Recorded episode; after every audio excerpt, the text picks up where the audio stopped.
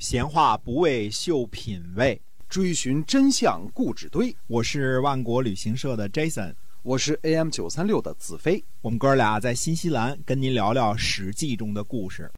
亲爱的听友们，大家好！您现在收听的是《史记》中的故事，我们来跟您讲一讲那个年代所发生的事情啊。我们今天呢，继续书接上文。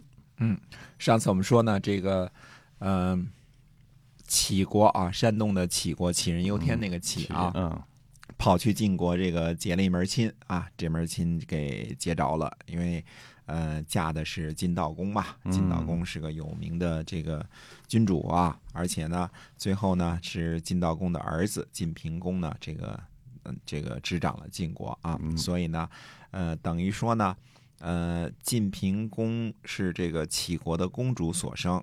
啊、然后呢，晋平公就决定帮助帮助齐国呢修建都城，嗯，修建城池，这算是呃外孙回报外祖父家，嗯或者叫外婆家，对吧？对外婆家。嗯，嗯那么齐国呢迁都于淳于，就是今天的山东安丘，而城池呢，则是呃晋平公让诸侯帮助修建的。这个事情呢，发生在公元前五百啊五百五十四年。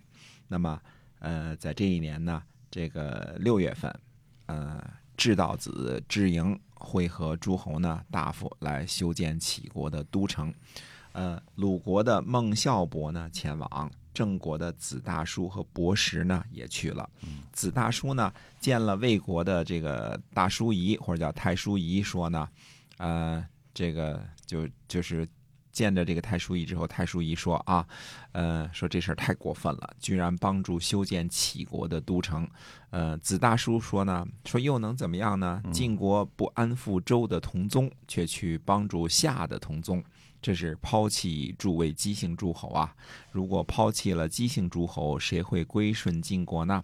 抛弃姬姓诸侯，亲近他姓的诸侯，这就是离德。嗯，所以这个有点上纲上线了啊，嗯这个都不满意大家。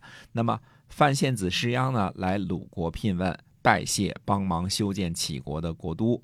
呃，鲁襄公呢宴请施鞅，这个啊、展庄书啊进献礼物。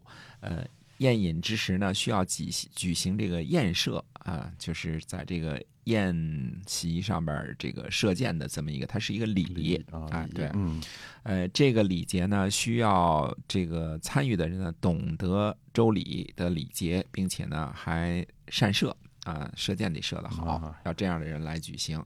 由于公示的人呢凑不齐，只能从家臣的人当中呢选择人才，呃。勉勉强强凑够了六个人进行嗯验射，可见当时鲁国攻势之积弱啊，大夫势力之强。对嗯，连几个射箭的、懂礼的都找不齐啊。嗯那么晋国呢，让司马女书来治齐田。所谓治齐田呢，就是嗯、这个让鲁国呢归还齐国以前侵犯齐国的这个土地嗯啊，因为鲁国也是经常欺负旁边的小国嘛。那么齐国正好在山东，那个呃适适逢其会啊，哎现在呢，晋国来主持，说把原来这个呃归还，把原来这个侵占的这个齐国的田地呢归还一下。可是鲁国呢，并没有全部归还，归还了一部分。嗯呃，晋平公的这个母亲啊，叫晋悼公夫人，就发怒说呢，说这个女齐呀、一定是接受了鲁国的好处了。嗯，嗯如果先君有知呢，是不会让他这样做的。嗯，晋平公呢，就把这话呢就告诉了女齐。嗯，女齐呢就回答说，呃，他说虞国、国国、交国、华国、霍国、杨国、魏国，这些都是姬姓诸侯国。嗯，晋国呢取了这些国家，所以变得强大了。如果不是侵伐小国，这些田地是从哪儿来的？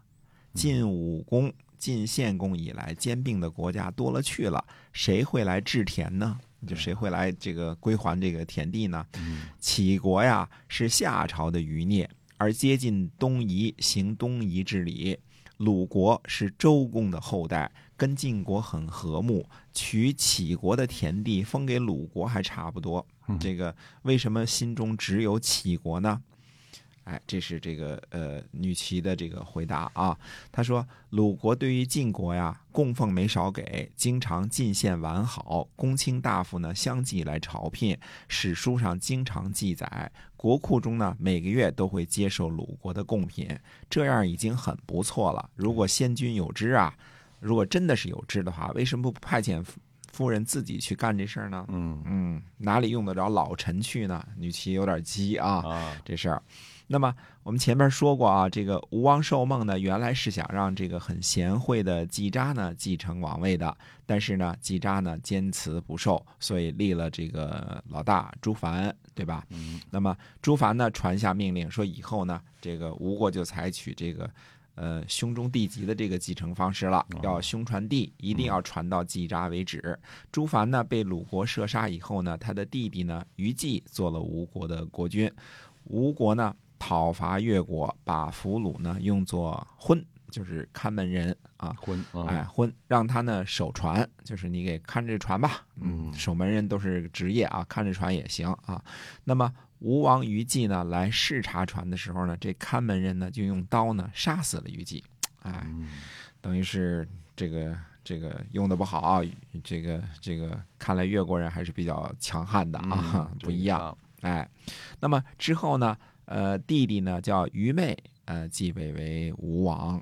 啊、虞姬的儿子呢，这个我们说呃不知道是谁。那么但我们知道呢，愚昧的儿子呢叫公子光啊，啊，公子光哎，，公子光后世大大的有名啊，嗯。哎，那么呃，这个呃吴家的兄弟呢，还有一位呢，这个庶出的弟弟，就是后来继位的吴王僚嗯。啊，这几个人呢，以后都会大大的有名，我们会慢慢讲啊，嗯。讲到伍子胥那时候再慢慢讲啊。那么呃，这个谁呢？这个呃，这个吴王呢，派遣季札呢来这些老诸侯国呢聘问，呃，想顺便呢了解一下这些老诸侯国的这个老贵族的情况。嗯那么季札呢，就这个这个先后出访了鲁国、齐国、晋国、魏国等国啊。嗯那么这个季札的出访呢，是记载在公元前五百五十四年这一年的。季札这个人呢，不但贤能，而且呢深通周礼，还有深通周乐。